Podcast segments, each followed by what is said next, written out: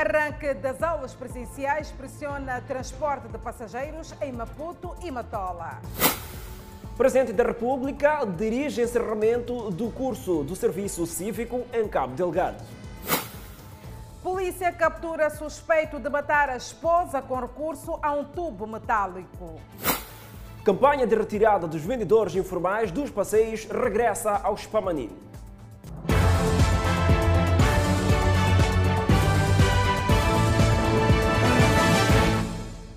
A retoma das aulas já está a pressionar o transporte público nas cidades de Maputo. Boa noite, este é o Fala Moçambique. Estamos em sintonia com a Rádio Miramar e também as redes sociais. Olha só, Fidel Tonemídio, a situação é muito crítica, por isso mesmo é que os passageiros voltam a pedir o reforço dos transportes para responder à demanda que tornou-se maior.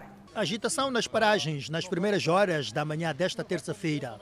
Muitos passageiros esperam e se desesperam nas paragens. Com o arranque do ano letivo, a procura é imensa. Praça dos Combatentes, cidade de Maputo. Há quem prefere abandonar as filas intermináveis no interior do terminal para tentar a sorte do lado de fora. Desde ontem, ontem eu cheguei aqui, foram sete horas. Consegui subir chapa 8 e 20. Está difícil, está difícil agora subir chapa. Na Praça da Juventude, no bairro Maguanine, as pessoas enfrentam o mesmo problema de falta de transporte. Acordar cedo não é sinônimo de chegar cedo à escola ou local de trabalho. Aqui apela-se à paciência. As filas são enormes e não há nenhum distanciamento. Muitas pessoas vivem o drama da falta de transporte na cidade e província de Maputo. E com a retoma das aulas presenciais, os munícipes queixam-se das enchentes nos transportes nesta fase da pandemia da Covid-19. Clementina Carreira é aluna da 12ª classe na escola secundária Francisco Manhanga. Não conseguiu evitar o atraso no seu primeiro dia de aulas. Está uh, tá muito mal isso, está muito mal. Não dá, não dá para chegar. Meu. Mas hoje foi meu primeiro dia de, de aula, então está sendo muito mal. Tive que fazer muitas ligações até chegar aqui. Já está atrasada? Muito, muito, muito, muito, muito atrasada. Os munícipes defendem que o cenário não vai mudar enquanto não se aumentar o número de transportes. Aqui é muito difícil banhar chapa, porque chapa de Spamanina ultimamente vem cheio. Tem levado outra gente no lado, quando passam aqui só leva duas ou três pessoas a pé. E acho que em novembro ou dezembro tinha um mais bombo, só que depois parou, já não estamos a ver mais, mas o mais bombo nos ajudava bastante. A crise de transporte é igualmente vivida por muitas pessoas que se aglomeram nas paragens da cidade de Maputo à espera de transporte para diferentes pontos do município da Matola. De facto, é muito difícil. São atrasos atrás de atrasos? Atrasos e atrasos e atrasos. Você acaba ficando na bicha, na fila, acaba atrasando no serviço. Ah, esse dia tem sido muito complicado. Com esses motoristas que, quando querem te levar, eles perguntam vão para onde. Enquanto no carro mesmo está escrito as faixas ali. Então fica muito complicado. No final do dia, com o regresso dos trabalhadores e estudantes à casa, a agitação que reflete a falta de transporte volta a caracterizar a movimentação nas paragens. Note Fidel Tonimídio que ainda é o segundo dia de aulas. Mudando de assunto, depois de um aparente abrandamento, a campanha de retirada dos vendedores informais dos passeios está de volta aos Pamanina. No entanto, os próprios vendedores falam das condições precárias nos locais onde foram indicados pela idilidade da cidade de Maputo. A reorganização dos mercados no contexto da Covid-19 acabou por entrar numa fase de abrandamento. Na cidade de Maputo, abriu espaço para o regresso dos vendedores aos passeios. Esta terça-feira, o alarme voltou a soar para os vendedores informais. Estamos a correr para aqui mesmo, não nos deram nenhum espaço. O próprio chefe do mercado disse que não nos conhece. Ele deu as bancas, os vendedores da Baixa. A Polícia Municipal e da República de Moçambique, logo pela manhã desta terça-feira, estacionada no local. Os vendedores falam de falta de espaço e condições no mercado anexo de Spamanine. Tenho três crianças que estou a cuidar. Não tenho marido, estou sozinha a cuidar de três crianças. Hoje já me ser mandado aqui no passeio. Onde que vou viver com os meus filhos? No novo mercado de Chipamanine falta quase tudo.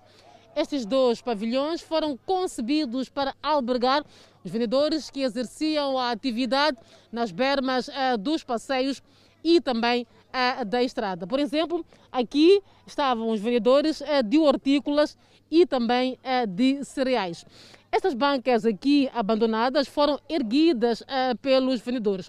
Entretanto, devido às condições, porque quando chove e também pelo intenso calor, vendedores foram obrigados a regressar aos passeios. Na verdade, o que pedem são melhores condições para continuar a atividade. Laura vende roupa usada dos anos.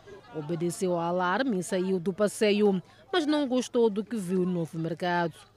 A ideia de sairmos do passeio é bem-vinda. O problema onde é, que, onde é que pecam é porque não organizam o mercado. Não há condições aqui, esse mercado ainda não tem condições. Com ela está também o Sr. Raul, que ergueu sua banca, mas obrigado a abandonar sempre que chove. Assim que a chuva parou, a água desapareceu. Aqui onde estamos, aqui, costuma a água ir até aqui. Então, quem há de entrar aqui? Uma equipa de trabalho da variação de feiras e mercados esteve no mercado para a organização dos vendedores. Pedir a permissão, se permitir, batermos aqueles dois eh, galpões onde os chapas vão entrar até lá, porque o vendedor vai onde está o chapa. Reconhecem as dificuldades no local, mas falam da falta de colaboração. As más condições que estão aqui, que é Matob, lá fora tem, só para visitar na, naquela zona do, do Olímpio as condições não, não são permitidas. O novo mercado anexo de Spamanin tem a capacidade para albergar mais de 3 mil vendedores. O apelo da Comissão é que todos se aproximem para a indicação dos espaços nestes e em outros mercados. E este é um fenômeno que ainda está longe de acabar. Agora, sobre o saneamento, ainda na cidade de Maputo, já lá se vão seis meses que no bairro de Albazine, na cidade de Maputo, não há recolha de lixo. Exatamente, Fidel Tonemídio, e por ser um verdadeiro atentado à saúde pública, os residentes mostram-se agastados e pedem ajuda. Um espaço que devia ter um jardim, no lugar de plantas, tem lixo que não é removido. É assim que vivem os residentes do bairro Albazine, na zona de Chiango. Uma situação caótica que se vive neste bairro. Um cheiro nauseabundo devido a um contentor de lixo que encontra-se sem ser removido há sensivelmente seis meses. E mais do que isso, é um contentor que se encontra no meio de residências. Todo tipo de resíduos sólidos é depositado num contentor que não se encontra num espaço propício, o que faz com que os moradores manifestem o seu descontentamento. Aqui dentro cães, o que é cheirar mais nem conseguir comer, não conseguir. So, e é pior, pior, pior mesmo. Estamos a pedir ajuda, a pedir socorro mesmo. Não estamos a aguentar com esse chuva, com esse lixo, não estamos a aguentar. Isso para dizer que mesmo este, este cheiro nauseabundo chega às vossas residências? Sim. Se tenta cães, deixa dentro gato, cheira, até cheirar nem conseguir ficar aqui fora a comer. Cheira desse jeito que não dá. Hum, tá cheirar mesmo. Dona Florinda Carlos, de 61 anos, é residente e vendedeira no bairro Albazina, nas proximidades da escola. Esta mostra-se descontente com a situação e, porque precisava vender para ter o pão de cada dia, acaba submetendo a sua banca e seus produtos a esta situação. É assim que eu estou a vender, estou a vender que não há como, se ficar também, não vou apanhar pão. Suscetíveis a doenças, os alunos da escola primária de Chiango convivem com resíduos sólidos diariamente, o que preocupa os residentes. Cheio de lixo e nós, e as crianças também, é, entram à escola, vão brincando ali no lixo e agora está cheio de doenças. E nós, o que nós estávamos a pedir, estávamos a pedir um condutor que possam deixar para a gente jogar o lixo. Já reportamos gente, esse problema de lixo ao secretário do bairro. Já falamos ver se ele podia trazer o condutor aqui. Ele disse que ia trazer, mas até agora não estamos vendo nenhum resultado. Agora, não sei se a direção da escola o que, é que está a resolver. Um contentor de lixo dentro de uma residência e em frente a outras residências deixa os moradores agastados e pedem para que o lixo seja removido para uma zona não habitável. Tenho que abrir os vidros da minha casa aqui em frente. Quando eu abro os vidros, todas as moscas vão para lá dentro. Tem mau cheiro, aqui vem carros, até o carro da polícia, todas as manhãs Nós que acordamos cedo, todas as manhãs vem deitar lixo. Pelo menos tirar o contentor, pelo menos porem lá na estrada lá. Nós podemos sair daqui e irmos deitar lixo na estrada. Porque aqui não ajuda. Com crianças que nós temos aqui, ali deitam garrafa, tudo mais que tudo deitam ali mesmo. Então isso não dá. Estamos a pedir quem do direito que está nos ouvir esse momento para nos tirar o contentor daqui. Contactamos a idilidade, mas sem sucesso. O trabalho foi árduo, mas há resultados. Já foi detido pelas autoridades policiais na cidade da Beira o homem que no último sábado matou a sua esposa com recurso a um tubo metálico e pôs-se em fuga. É na oitava esquadra na cidade da Beira onde Alberto Jorge Daul, de 31 anos de idade, encontra-se detido dias depois de ter assassinado sua esposa e colocando-se em fuga. Alberto Daul, que foi neutralizado com a polícia na zona da Mobeira, conta que bateu a sua esposa pelo facto de a ter encontrado na sua residência por três vezes na companhia de um vizinho com o qual consumia bebidas alcoólicas. O homem diz que fê-lo por motivos de ciúmes. Encontrei a ela em minha casa por volta das 21 a consumir álcool com um vizinho que também supostamente era casado. Então eu repudiei aquela atitude tanto para ela, tanto para o vizinho e acreditei que tivéssemos nos entendido, né? Só que na semana seguinte eh, a coisa aconteceu de novo. Aqui na oitava esquadra na cidade da Beira, Alberto Jorge Daú confirma ter espancado a sua esposa, mas nega o assassinato da mesma. Estou a sentir dor da minha pessoa que se foi embora preocupada com os meus filhos. Não estou em nenhum momento preocupado com a casa. Sente dor pela partida da sua esposa, pela morte da sua como, mulher? Como não? Mas você é que matou. Matar não posso aceitar, porque ela saiu de casa em vida. As pessoas, essas que lhe levaram, é que podem falar sobre matar. Matar, eu, o que eu sei que aconteceu foi lhe espancar. Espancar, sim. Espancou com um ferro, como disse. Sim, mas ela estava em vida. Alberto Jorge Daul disse ainda que fugiu por temer pela sua própria vida, uma vez que a comunidade residente no 14º bairro estava furiosa com o fato. Naquele momento vi que havia muita gente revoltada e que já queria me fazer mal.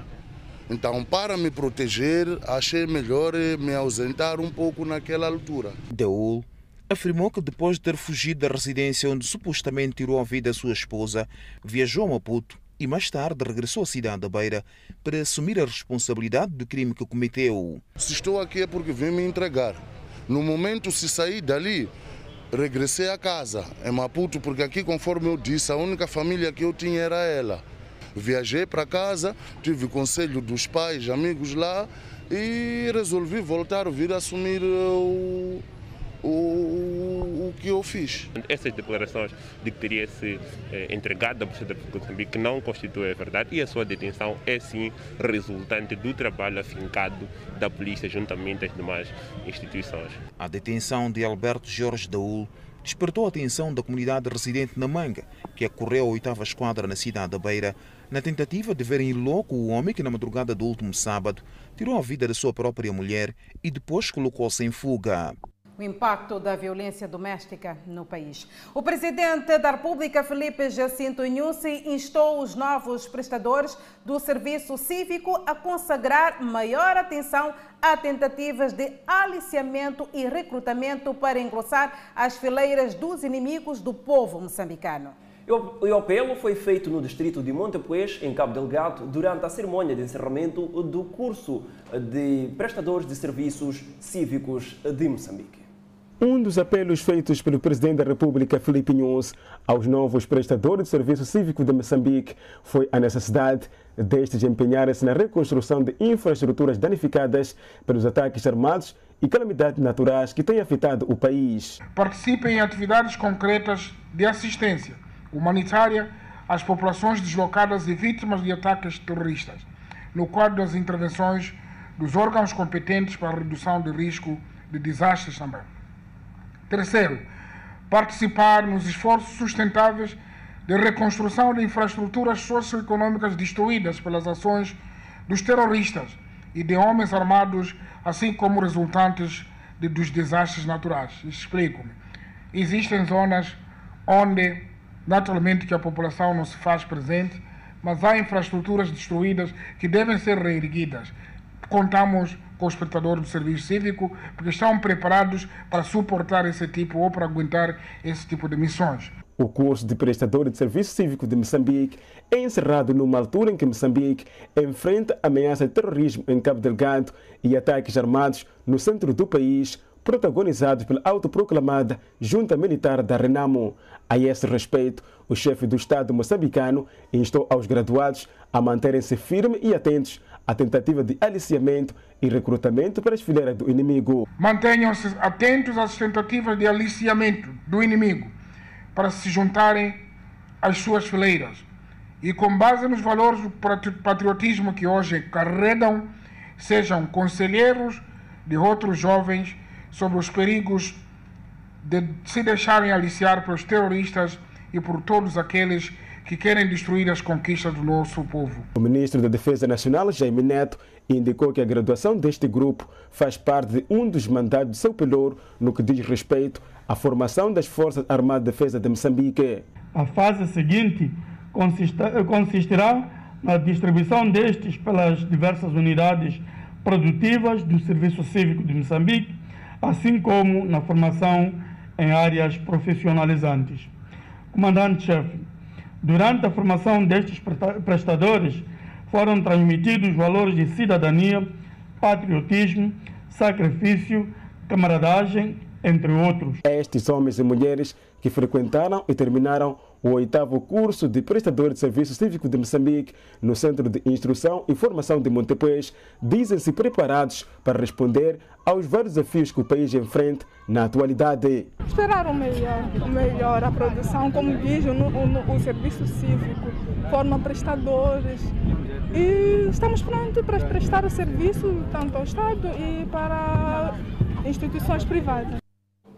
O caso carece de esclarecimento após ter sido solicitado por uma pessoa conhecida que o tirou de casa logo pela manhã. Um jovem foi encontrado sem vida. Pois bem, já os mais chegados, no caso amigos e familiares da vítima, falam de uma morte estranha e suspeitam tratar-se de envenenamento. Rostos carregados de tristeza dominavam o ambiente no bairro de Mafalala na manhã desta terça-feira devido à morte do jovem Jonas. Dado como desaparecido há três dias, foi encontrado morto dentro de casa. Tudo parecia normal aos olhos dos amigos e também a da família que esteve momentos antes com o Jonas. Jonas saiu de casa e regressou um tempo depois. A vizinha conta que ouviu alguns gritos de alguém que estava a contorcer de dores. Três dias depois, denunciou sucedido. As moscas denunciaram a morte de Jonas. Mas acordei com queridos, acho que estava a sentir uns tores. Mãe, ai, mãe, ai. Eu dei um miudinho que estava a imitar aquilo ali. Eu saí com meu filho, fui. Voltei lá para as 18. Fiquei, fiquei, não lhe vi. No domingo, fiquei, fiquei, não lhe vi. Até onde na segunda-feira, eu fiquei à espera dele de novo para lhe vir. Não lhe vi. Fiquei à espera de meu esposo. Eu lhe expliquei aquilo ali e ele disse que vamos em casa do dono da casa. Uma morte estranha também para a irmã, que afirma que esteve com Jonas horas antes do sucedido. Ele apareceu na minha casa. Ele disse que ia um biscado para ele ter que fazer. Já para ter que ouvir uma coisa dessa é triste. Ele não estava doente? Não. Jonas era conhecido como o melhor preparador de frango em eventos onde era chamado para trabalhar. Aliás, Jonas também se enquadrava em outros biscates. Suspeita-se que ele tenha sido envenenado. É inacreditável. Essa morte é inacreditável, é muito inacreditável. A polícia tem que fazer justiça, tem que haver justiça, sabermos o que aconteceu, porque não podemos ficar assim calados. Aconteceu a morte, sim, ficarmos só quietos, calados, porque aconteceu. Foi morte. Tem que haver esclarecimentos. Jonas arrendava uma das casas do Sr. Serafim há quatro anos. Ele também ficou surpreso com a morte do seu inquilino. Mas ele se comportava bem, não tinha problema com ninguém. Mesmo quando veio que chegou o dia de que não conseguiu dar o pagamento, ele sempre vinha dizer, para não consegui, mas epa, sempre aguarda, epa, fica lá, não há problema. O dia que ele conseguir, sempre vinha pagar. Até a saída da nossa reportagem, o corpo do jovem ainda se encontrava na casa a aguardar para a remoção. É de facto um cenário estranho e por se esclarecer. Pais encarregados de educação da Escola Primária Completa de Juba reclamam da subida do preço da taxa de pagamento de guarda de 100 para 150 meticais. E tem mais. Acrescentam que não vê melhorias nas condições de higiene da escola. Durante anos, encarregados de educação estiveram na responsabilidade de pagar a taxa do guarda da Escola Primária Completa de Juba. Estes afirmam que sempre pagaram 100 meticais, independentemente do número de alunos residentes na mesma casa. Mas hoje, estes contestam pelo fato de terem que pagar 150 meticais por criança. Nós estamos a pagar esse valor de verdade. Então, o que nós queremos é pagando esse valor e melhorar as condições da escola para as crianças. Porque aqui estamos em, em, em mau estado, né? Tem doenças, tem tudo. Então, o que temos que fazer, eles também colaborar para nós também podermos colaborar com vontade. Por um lado, os pais dizem que a reunião foi feita para anunciar as novas taxas e não entrar num consenso. Fizeram reunião aqui na escola. Vieram dizer que cada casa, cada criança é 150. Se a criança não paga 150, não, é, não estuda. Mas esses 150 meticais são para quê? É para a guarda da escola. Pais encarregados de educação da Escola Primária Completa de Juba contestam a subida de preço relativamente ao pagamento do guarda. No entanto, a direção desta escola afirma que foi tudo consensual. Os encarregados são que não vamos subir o preço de 50 meticais. Não somos nós que dissemos, nem o Conselho. O, o Conselho, por simplesmente só entrou em negociação com os encarregados. Eles disseram que não, vamos fazer uma subida de 150 vezes de 100 meticais. E relativamente a esta questão de, no ano passado ou nos outros anos, pagar 100 meticais por casa, independentemente dessa casa ter 3, 4 ou 5 crianças, e agora ter que se pagar 150 meticais por criança, o que, é que tem a dizer? É, por criança, nós dissemos, o, o, próprio encarregado é que disse, independentemente das crianças que tu tiveres em casa, nós podemos, eles terão que, se for cinco, cinco crianças, aí já pode se tolerar e não se pagar os cinco crianças, pelo menos pagar três crianças. Os encarregados pedem melhores condições de higiene na escola e a direção afirma que as condições estão criadas. Nós temos sanitárias organizadas, sim. Isso de que a, a, a, a parte da sanita não está organizada, isso é mentira. A Escola Primária Completa de Juba conta atualmente com pouco mais de 1.200 alunos. O governo aprova termos e condições para o aumento da produção de energia elétrica a partir do gás de Temane, representando mais um passo para o aumento da produção de energia no país. O Conselho de Ministros, em mais uma sessão ordinária, aprovou esta terça-feira o decreto que dá mais um passo importante no projeto de reforço da capacidade de produção de energia elétrica a partir da central térmica de Temane, na província de Inhambane. Espera-se que o empreendimento produza 450 megawatts megawatts de energia, contribuindo deste modo com o objetivo de acesso universal da corrente elétrica em Moçambique até 2030. Na nota enviada à nossa redação, o Conselho de Ministros sublinha que a central termoelétrica vai possibilitar a diversificação da matriz energética, criação de emprego sustentável para as comunidades locais e reforço da base produtiva de Moçambique, na medida em que a eletricidade da central elétrica será usada para impulsionar outras atividades econômicas. Em linha com este projeto, o Executivo aprovou ainda o decreto que atribui a concessão e os respectivos termos e condições da linha de transporte de energia TET Maputo numa extensão de 400 kV à Sociedade Nacional de Transporte de Energia SA, incluindo a interconexão entre Vilanculos Maputo e Matambo Vilanculos. Nestes termos, será reforçada a disponibilidade de energia elétrica na região sul do país, suprindo deste modo o déficit energético. Quando por um lado avanços, por outro nem por isso. O governo do distrito de Monapo uma das zonas severamente afetadas pela crise alimentar na província de Nampula, de estar à procura de recursos para apoiar famílias em situação de vulnerabilidade. O posto administrativo de Tuculu é um dos pontos que até então enfrenta problemas sérios de crise alimentar, que obriga muitas famílias a recorrerem ao capim, frutos e tubérculos silvestres para sobreviver. Aqui não tem comida. A vida está aqui é muito difícil, porque estamos a passar muito mal, sim, estamos a trabalhar nas machambas, e nas machumbas ainda, ainda não conseguimos o que produzimos ainda não está nada pronto. Por inúmeras vezes a população tem se aglomerado de frente ao edifício do governo local para pedir apoio alimentar. O levantamento que nós fizemos em termos de número de famílias, estamos a falar mais ou menos de 1.800 de 1.800 famílias. É o levantamento que nós fizemos até agora, mas a priorizar não só é que esta época de escassez de alimento teve o seu próprio período como eu dizia, por causa desse período das chuvas, que não, que não coincidiu bem com o poder germativo das, das culturas. Mas, entretanto, com as chuvas que estamos a ter no mês de março, como podem ver ao, ao redor, ou alguns campos, há uma esperança no fundo do túnel de que daqui a um mês, um mês e meio, a população pode voltar a ter um sorriso no rosto. Alguns moradores do bairro de Namacá, uma das zonas mais afetadas pela crise alimentar, neste posto administrativo, beneficiaram recentemente de algumas quantidades quantidades de farinha de milho e vários outros produtos. São famílias que há muito enfrentavam problemas de crise alimentar aqui na zona de Tucolo, distrito de Monapo. E neste momento, com estes produtos que estão neste momento a receber, dizem que o sofrimento pode estar minimizado por alguns dias. Eu não pensava que hoje viria receber a farinha, mas pela graça a Deus já consegui já receber Sim, passei muitos dias sem comer chima, mas acho que hoje vou comer chima. Estou muito agradecido por isso. O governo local diz estar a fazer de tudo junto de vários parceiros, por formas a ajudar as famílias em situação de vulnerabilidade, tal como algumas organizações começaram a prestar apoio às famílias que encontram-se mergulhadas na crise alimentar. Sim, esta história começa com a partilha de imagens de Topulo de pessoas que estavam simplesmente a comer, a comer capim estavam a alimentar-se de frutos silvestres.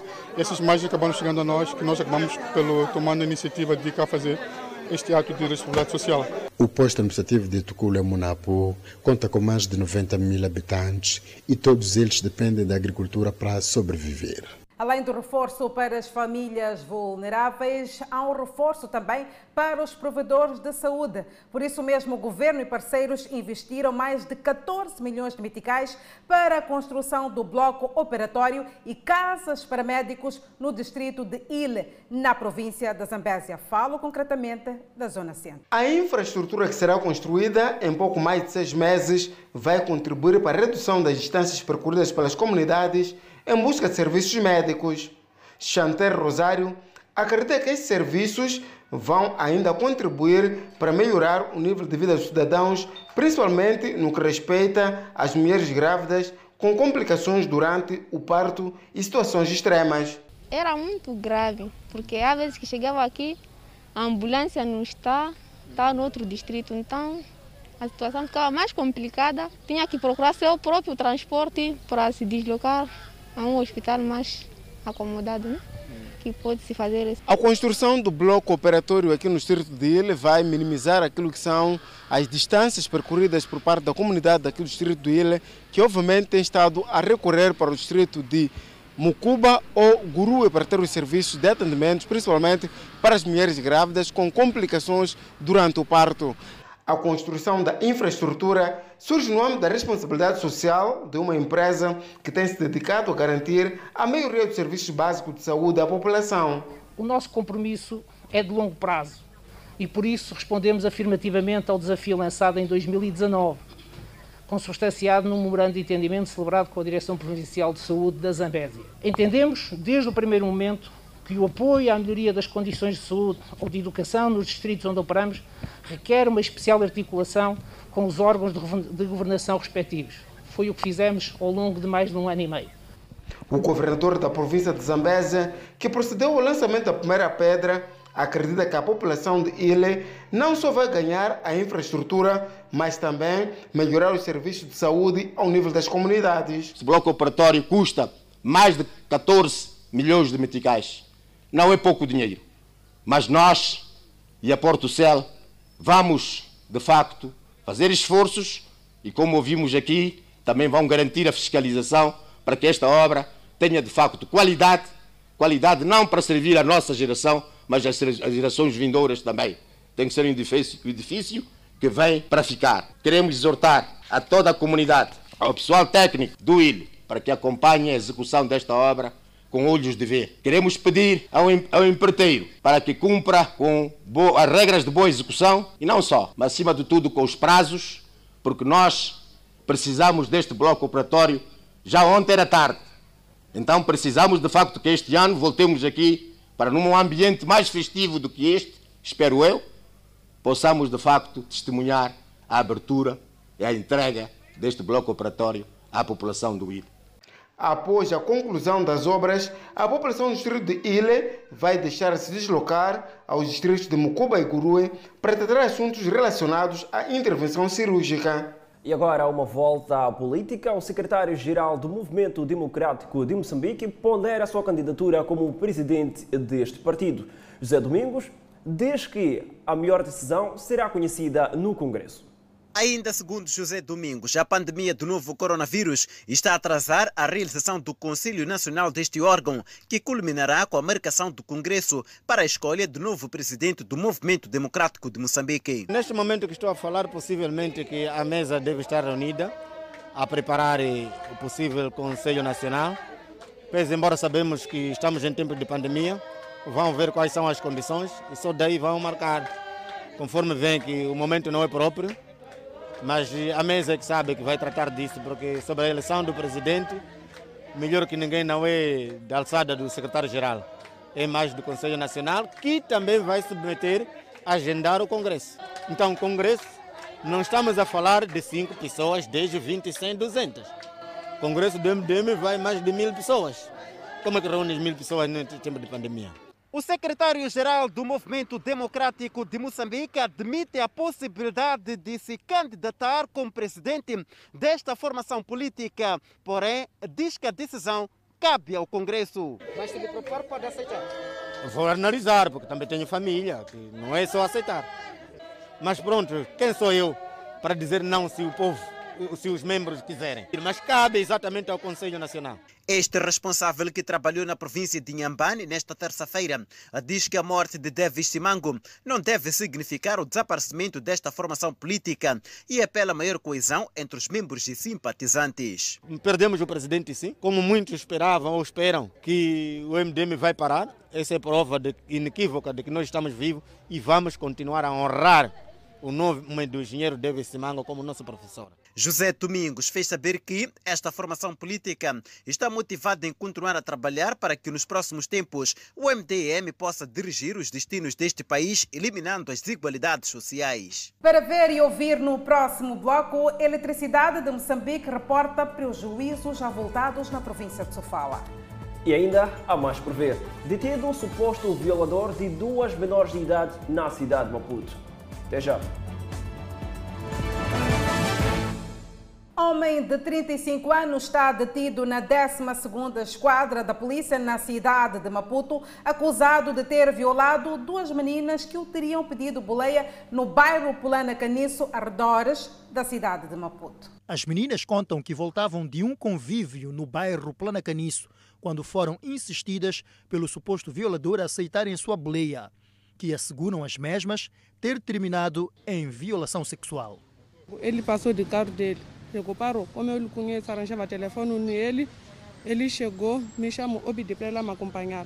E fomos. Chegou, disse, estou para onde? Nós estamos ir para casa. Chegou, disse, vamos lá vida bolé. Não entrou naquele caminho de casa, deu volta de lá na esquina.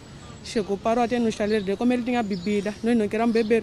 Começou a nos insistir, nós a beber, nos insistiu, nos insistiu. Nós chegamos, bebemos.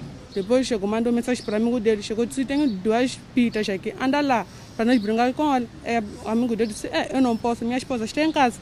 Ele chegou ali, começou a nos tirar roupa, ficou como estávamos bêbados, começou a nos tirar roupa. Já com as algemas nos pulsos, o homem de 35 anos está detido na 12ª Esquadra, depois das autoridades policiais terem o encontrado numa das ruas da Plana Caniço com as menores dentro do seu veículo, precisamente na noite que terá ocorrido a violação sexual. O indiciado, já detido na 12ª Esquadra, desmente ter violado sexualmente as menores e diz que a sua intenção foi só de ajudar as meninas com a boleia, uma boleia que levou as mesmas para o seu estaleiro. Saio com a viatura e quando a polícia depara-nos, mandam parar. Estão fazendo o que essas horas? Epá, desculpa lá, eu sei que passamos da hora, eu estou indo para casa. E essas meninas, essas meninas estão Então eles deixaram onde, onde, onde eu os encontrei. O indiciado terá fugido da esquadra na primeira detenção, neste caso de suposta violação sexual. Este indivíduo eh, foi interceptado eh, por uma patrulha móvel eh, e conduzido, portanto, aqui à nossa subunidade. As menores revelaram, evidentemente, o que teria acontecido e daí, no dia seguinte, foi necessária a solicitação, portanto, dos familiares, porque era, era noite, e também submeteu-se as meninas a um exame laboratorial, este que veio a confirmar que houve todo um cenário de violação sexual. Este é mais um caso de violação sexual envolvendo menores na capital do país. E agora sobre o consumo ilegal de energia elétrica. A EDM desmantelou ligações clandestinas no edifício de um andar com quatro residências, uma farmácia e ainda uma mercearia na cidade da Beira. Isso, exatamente, Fidel Tonimídio foi na zona de Manganhe e tem mais ainda. Na mesma operação foi descoberta, já na zona da Baixa da cidade, uma ligação clandestina num restaurante-bar. A descoberta nas ligações clandestinas foi no âmbito de uma operação que a Eletricidade de Moçambique tem vindo a realizar junto da Polícia da República de Moçambique ao nível da província de Sofala para aferir a legalidade no consumo da corrente elétrica por parte dos seus clientes. Neste momento o que vai ser feito é uma medida administrativa que visa fazer o cálculo dos consumos não faturados em função dos equipamentos aqui existentes para o débito e paralelamente a esta ação junto ao nosso gabinete jurídico vamos dar seguimento a um processo junto ao tribunal, porque uma vez o roubo de energia é crime. Neste restaurante-bar, na zona da Baixa, foi o primeiro local em que a Eletricidade de Moçambique descobriu o roubo de energia. E depois seguiu-se este edifício de um andar com quatro residências, uma farmácia, uma mercearia, onde todos os ocupantes consumiam corrente elétrica de forma ilegal. A Eletricidade de Moçambique diz estar a somar enormes prejuízos com o roubo de energia e acrescenta que não vai descansar enquanto não responsabilizar os infratores. Esse tipo de atitudes tem trazido prejuízos enormes no tocante à empresa e também afeta a qualidade do fornecimento de energia. Então é mesmo de desencorajar esses atos. Só para, para ter uma ideia, no ano passado tivemos perdas na ordem quase equivalente a 68 milhões de meticais com prejuízos. Esta mulher, dona desta mercearia, onde a EDM detectou o roubo da corrente elétrica, nega estas práticas e diz que compra energia diariamente. Porque no meu contador acho que não havia uma tampa aí. Não sei que tampa aí. Eles falam de consumo ilegal de energia. Não, não é isso. Eu compro energia. Compra energia? Sim, preciso comprar. Tem crédito de leite? Tenho. Ainda nesta terça-feira, a PRM apreendeu panelas de alumínio feitos de materiais e cabos elétricos retirados dos postos de transformação de energia. Em conexão com este caso, dois jovens recolheram as celas da Polícia da República de Moçambique. Roubo e furto de motorizadas preocupa alguns operadores de motociclos na cidade de Chimoio. E há mesmo que preocupar, porque este é um cenário recorrente e a polícia reconhece a situação e promete estancar e responsabilizar os infratores. Andar de táxi-moto na cidade de Chimoio é também o dia a dia de muitos. O trabalho dos mototáxis não tem sido fácil, pois nos últimos tempos o roubo e furto de motorizadas está ao rubro. O roubo de moto praticamente aqui na cidade está ser muito excessivo. Isso devido a uma parte de desobediência dos próprios taxistas também. Ah, quando são alugados para uma longa distância, em alguns momentos devem ver a pessoa ser de confiança ou não é de confiança, mas sendo de confiança também, deve ver a distância, porque na vida não há de vir com aquela pessoa de confiança. É aí onde que sempre já aparece casos de roubo de moto, tudo mais. Hilário Gabriel é um jovem taxista que opera na praça há dois anos. O mesmo conta que já caiu na armadilha dos bandidos. Eu mesmo, em pessoa, sofri roubo de moto. Como é que foi? Pode nos contar? É, isso foi. Carreguei alguém daqui, fui com ele no bar 7 de abril. Quando cheguei lá, a pessoa começou a me agredir. Apareceram mais dois e arrancaram minha motorizada. A polícia reconhece o problema e assegura que trabalhos estão em curso no sentido de neutralizar os ladrões que se dedicam ao roubo e furto de motorizadas. E mais uma vez apelamos a todos para que evitem pautar pelo crime para a sobrevivência. Várias são as fontes de renda que as pessoas podem optar por elas para ganhar o seu pão de cada dia. Evitem praticar o crime para a sobrevivência. Nada justifica a prática do crime. Para além do roubo de motorizadas, outro problema que preocupa os mototáxis é a subida do valor mensal cobrado nas licenças para exercerem suas atividades. Aqui na cidade de Chimoio, a licença de táxi moda está a ser um pouco puxado. Antigamente era 250, a maioria pagava, eu também pagava. Só que já, de repente, ouvimos já, já está no 450.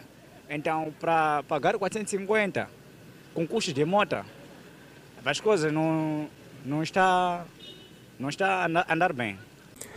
Dados fornecidos pela polícia dão conta que nos primeiros três meses do ano em curso, mais de 200 motorizadas já foram roubadas e furtadas na província de Manica. E em conexão com os casos, 10 cidadãos já recolheram as celas. Ainda no mundo do crime, mas desta vez terminou em morte. Um jovem de aparentemente 18 anos foi espancado até a morte por populares quando supostamente tentava roubar bens numa residência na cidade de Tente. De acordo com testemunhas, o espancamento que acabou com a vida deste jovem aconteceu na madrugada desta terça-feira, quando o falecido, na companhia dos seus supostos comparsas, tentavam furtar numa residência no bairro Felipe Samuel Magaia, na capital da província de Tete. Eles só disseram que roubaram aí à frente, aí, do lado não estou a saber de nada. Dizem que estavam a roubar? Sim, sim. Amanhã de hoje, lá para as 5, veio alguém, me chamou para vir ver o malfeitor que andava a roubar na vizinhança. Então, só vim encontrar um corpo sem vida, não sei o que aconteceu. E dizem terem perdido a conta do número de casos de roubo às residências que ocorrem na região. E não tenho como, não sei como explicar. Mas há muitos roubos? Ah, sim. Maria Alzira Serenga, secretária do bairro, confirma os constantes roubos nas residências nesta região. Ela fala de mais dois casos registrados recentemente de espancamento, onde os supostos ladrões só não aconteceu o pior graças à pronta intervenção da Polícia da República de Moçambique. Um jovem roubou nesta área, os munícipes bateram, mas pediu-se o socorro, a polícia veio socorrer e levaram a esquadra. E de novo houve lá em cima, no quarteirão número 3, um jovem que roubou dois vidros de carro e foi apanhado. Quando foi apanhado, os munícipes bateram-se, na verdade, e foram levados também à esquadra. Apesar de reconhecer o retrocesso e o quanto dói, perder um bem adquirido com muito sacrifício, a secretária desencoraja a prática da justiça pelas próprias mãos. E isso não se faz. Se isto aconteceu porque foi noite, nós não tivemos conhecimento. Se fosse de dia, qualquer conhecimento, nós ligamos para a polícia para vir socorrer. Mas como foi noite, eu não sei, até aqui não sei como é que foi. Para além deste caso, esta segunda-feira no bairro Samora Machel, foi encontrado um corpo com fortes indícios de espancamento. Até a retirada da nossa reportagem deste ponto, o corpo do malogrado ainda encontrava-se neste local, aguardando a perícia da Polícia de Investigação Criminal. O ranking das aulas em Nampula marcado por irregularidades. E há mais por ver, Danissa. Exatamente, no próximo bloco também veja na janela de esperança, Moçambique registra mais 306 recuperados do coronavírus. Estes e outros assuntos é para acompanhar já a seguir. Até já. Estamos conectados para mais informações. Agora, na cidade de Nampula, onde os primeiros dois dias do regresso às aulas são marcados por uma grossa violação das medidas de prevenção do novo coronavírus. E há justificativas. Alunos e encarregados de educação alegam terem tido pouco tempo de preparação. Arranque das aulas em todos os sistemas de ensino, um ano depois da eclosão do novo coronavírus no nosso país. Para acompanhar o processo, fomos na Escola Primária dos Limoeiros, onde encontramos filas longas de alunos. O processo de controle dos alunos para entrarem no recinto escolar começa do lado de fora. Aqui decorre o processo de sensibilização dos alunos e pais encarregados de educação, mas um trabalho que não tem sido fácil, porque os alunos todos querem entrar nas salas de aula. Até porque as filas que neste momento uh, mostramos nas imagens uh, dão indicação de que há que se fazer um trabalho bastante aturado de sensibilização tanto dos alunos ou então um trabalho contínuo para fazer com que a prevenção da Covid-19, então o processo de uh, distanciamento, seja uma realidade nas escolas aqui na cidade e província de Nampula. Estudamos sobre, sobre A, E, I, O, U. Hum, e foi bom? Foi. Okay. E você põe máscara sempre? Sim. Por que, que colocas máscara? Por, por causa do coronavírus. Apesar dos aglomerados fora do recinto escolar, a professora avaliou de forma positiva os primeiros dois dias de aula. Antes de entrar na sala dela, devem primeiro lavar as mãos, depois cada um se sentar no seu lugar. Numa das salas da primeira classe, encontramos a professora aflita pelo seu aluno de 7 anos de idade, depois de o mesmo ter passado mal por causa da máscara. Quando ele pôs a máscara, logo começou a transpirar. Para dizer que acho que o aluno não consegue sofrer de uma doença, pode ser asma. Então, quando pôs a máscara, logo já estava a transpirar, por isso que lhe tirei aquela primeira camisa, a camisa do interior para ficar livre. Comunicar à direção ou a nós, professores, de que essas crianças, a criança que nós trazemos, tem doença. Já na escola secundária de Nampula, uma instituição que matriculou mais de 8 mil alunos, vimos situações de aglomerados e a falta de lavagem das mãos com água e sabão. Apenas havia medição da temperatura mas a escola dispõe de todas as condições sanitárias para a prevenção da Covid-19, medidas essas que estão a ser ignoradas. Este será o primeiro ano de Gustavo nesta escola, mas mostrou-se preocupado com o que viu no primeiro dia. Na verdade, ainda não tem todas as medidas possíveis. Como podemos ver aqui, aglomerações, ainda não está tudo preparado totalmente. A direção da escola reconheceu o problema, mas garantiu terem sido criadas várias equipas que vão arrancar em breve com o processo de sensibilização aos alunos para o cumprimento obrigatório de medidas de prevenção da Covid-19. Neste momento, temos crianças que estão a vir de todo lado. Se for a ver, a escola está super povoada, de mesmo de crianças que nem estão matriculadas aqui, mas afluem aqui em massa. A diretora distrital da Educação e Desenvolvimento Humano em Nampula garantiu terem sido criadas todas as condições a nível dos estabelecimentos de ensino. Por isso, avisou que irá seguir a orientação do Presidente da República de responsabilizar os gestores escolares que não cumprirem com as medidas de prevenção da Covid-19. Todas as escolas têm equipes porque tiveram capacitação Desde o ano passado, quando começou a retoma das aulas, tivemos capacitações de todos, ah, de toda a equipe que estaria à frente de, deste processo da medição das temperaturas e de, orientar as crianças à lavagem das mãos, mesmo que numa escola eh, surja alguma situação de uma criança, em cada escola já tem uma sala reservada para quando acontecer uma situação, essa criança é levada para lá. O distrito de Nampula conta este ano com um universo de mais de 300 mil alunos inscritos em todos os subsistemas de ensino e que serão assistidos por mais de 5 mil professores que vão lecionar no ensino primário e secundário. E passamos a atualizar os dados da Covid-19. Começamos com o número de recuperados. Moçambique registrou mais 306 recuperados da Covid-19, elevando deste modo para 53.188 o cumulativo. Cumulativamente existem 3.068 pacientes internados Destes, 119 recebem tratamento nos centros de isolamento.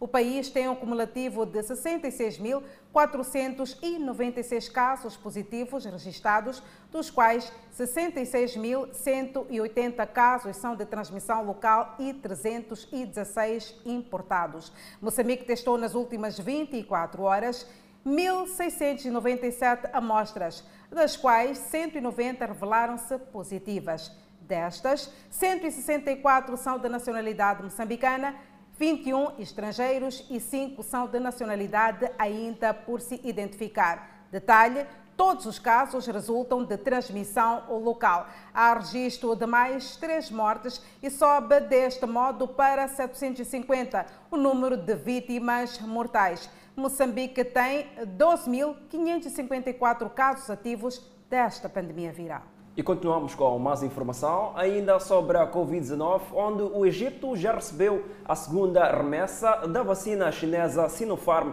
para o combate à Covid-19. Cientificamente é considerada uma das vacinas mais fortes, disse Al-Zaid, ministro da Saúde do Egito. Este país está entre dezenas de países que dependem da China para ajudar a resgatá-los da pandemia Covid-19. Zayed disse que o Egito está a trabalhar com o governo chinês para se tornar um fabricante da vacina, de modo a atender ao abastecimento interno e outros países africanos. O Egito já havia recebido 350 mil doses do Jab Sinopharm, bem como um carregamento de 50 mil doses do tipo AstraZeneca. O presidente Abdel Fattah el-Sisi disse no mês passado que seu país precisa de pelo menos 70 milhões de doses de vacinas contra o coronavírus para inocular 30 a 35 milhões de pessoas. O Egito, o país mais populoso do mundo árabe, com mais de 100 milhões de habitantes, relatou mais de 195.418 casos confirmados de coronavírus, incluindo 11.528 mortes.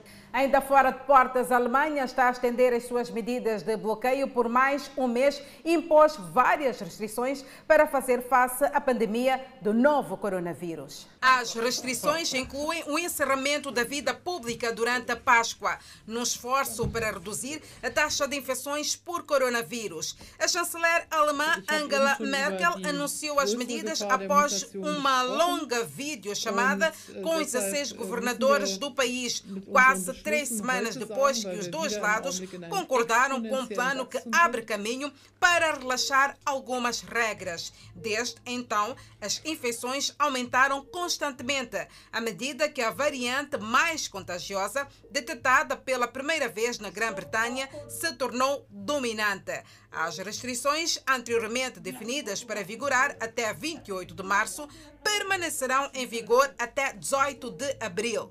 Regiões onde o número semanal de novas infecções excede 100 por 100 mil residentes em três dias consecutivos irão enfrentar regras mais rígidas, conforme o acordado na reunião anterior.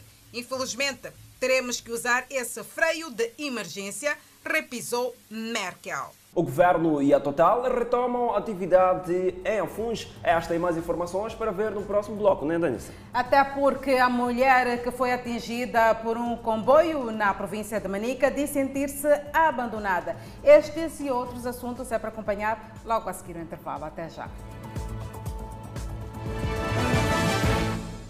De volta para mais informações. O Governo e a Total acabam de retomar atividade em Afuns no âmbito do projeto de exploração de gás natural. O governo moçambicano e a Total anunciaram esta terça-feira retoma para breve das atividades em Afungi, interrompidas desde dezembro último devido aos ataques terroristas em Cabo Delgado. O governo declarou a área do projeto de gás da Total como sendo uma zona de operação especial de segurança e foi definido e implementado um roteiro com inúmeras medidas e ações que visam reforçar e restaurar a segurança no referido local. Definidos novos termos, a Petrolífera Total, que lidera as operações da área 1 da bacia do Rovuma, reafirmou o compromisso de entregar a primeira carga de gás natural em 2024, ou seja, dentro do cronograma estabelecido. A Total afirma ainda que sempre cumpriu e que irá cumprir com todas as condições suspensivas, assim como todos os requisitos legais aplicáveis no âmbito do primeiro desembolso da dívida do financiamento do projeto, assinado em julho de 2020 com oito agências de crédito. 19 bancos comerciais e o Banco Africano de Desenvolvimento. Este primeiro desembolso ocorrerá no início de abril de 2021. Mulher atingida por um comboio em Chimoio no início do mês e que na altura contraiu ferimentos já teve alta. No entanto, reina insatisfação por parte dos familiares. Estes dizem que a vítima foi abandonada pelo maquinista e pela empresa responsável pela locomotiva. Esta é a mulher que foi atingida pelo comboio de carga no dia 3 do corrente mês e ano. A locomotiva que colheu a vítima fazia o trajeto posto administrativo de Machipanda, província de Sofala. Na altura do sucedido, Maria Inácio pretendia atravessar a linha férrea, mas não foi a tempo e foi surpreendida pelo transporte ferroviário e quebrou a bacia. Volvidas algumas semanas, a mulher já teve alta, mas não consegue se locomover e nem falar, devido à quebra da bacia. E a família lamenta o facto do maquinista e a empresa Caminhos de Ferro de Moçambique não se responsabilizarem pelo sucedido. Está tudo parado, ela está deitada, porque com bacia mesmo é difícil. E médicos disseram eu tinha que levar ela ao hospital, fazer penso. Não tenho essas condições de levar ela ao hospital.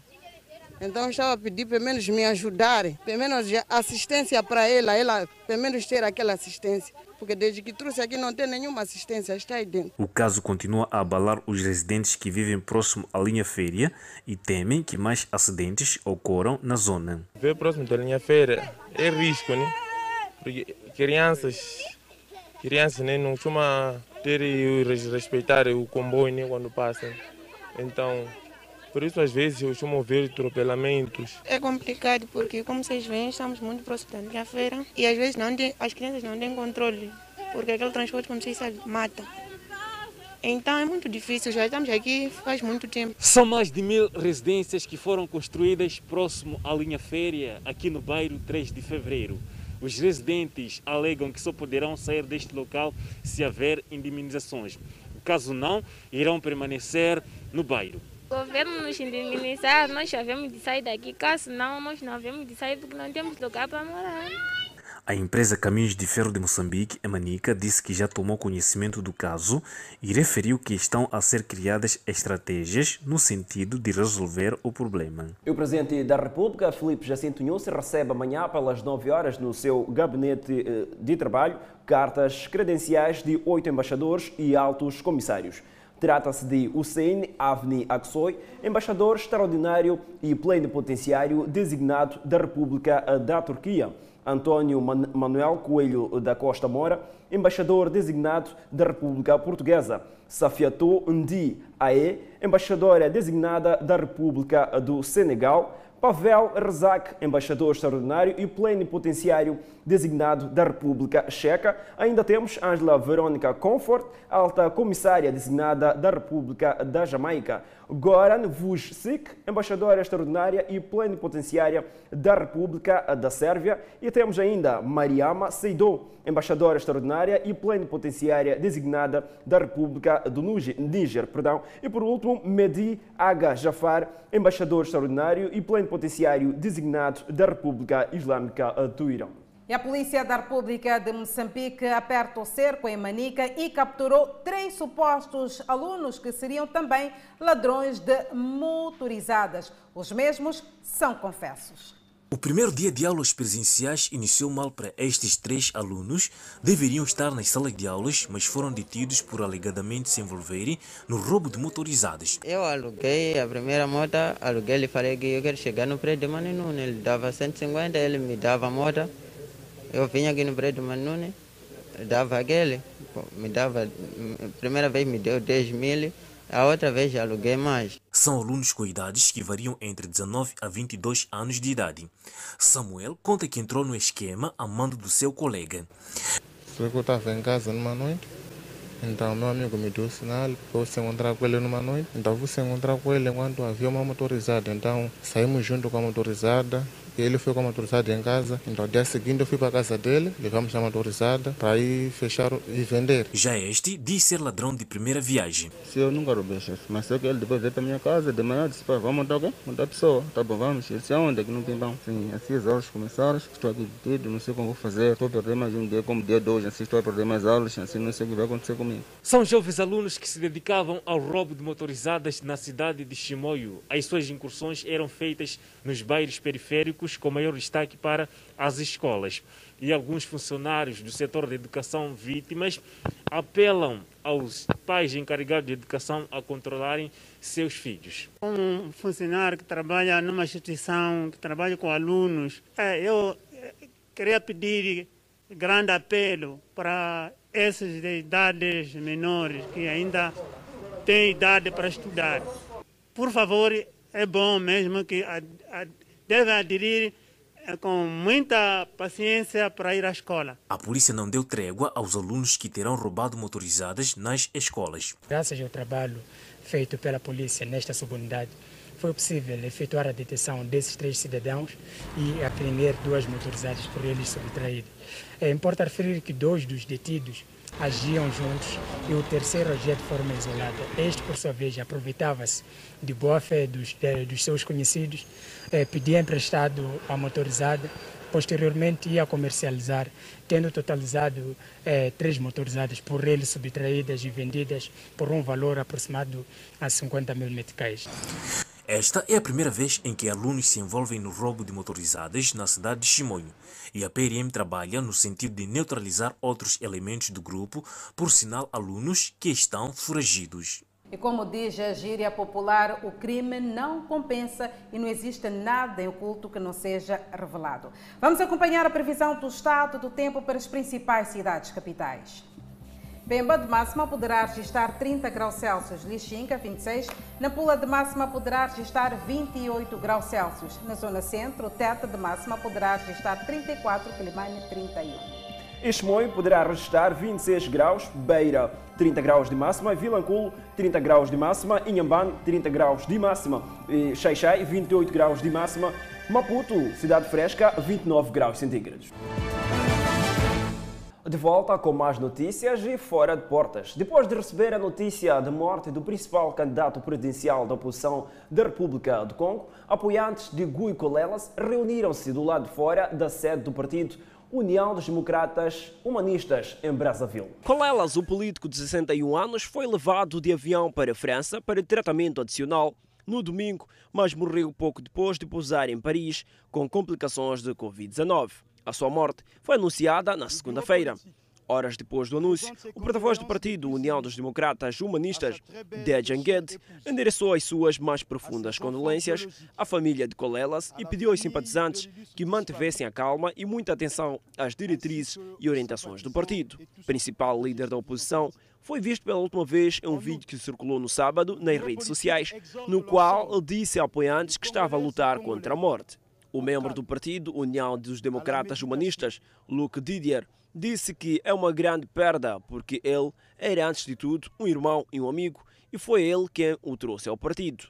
Vale recordar que Colelas ganhou 15% dos votos nas eleições de 2016. Terminou deste modo em segundo lugar, atrás do presidente Denis Sassou Nguesso, um dos líderes mais antigos da África, com mais de 36 anos no cargo. Sassou Nguesso disse ontem que a votação de domingo correu sem incidentes. Relâmpagos foram observados acima do vulcão Pacaya, na Guatemala. Um evento que tem a particularidade de ser espetacular por não ser muito recorrente. A reação foi produzida pelo contacto da matéria vulcânica com a atmosfera, criando um evento espetacular, mas não muito recorrente.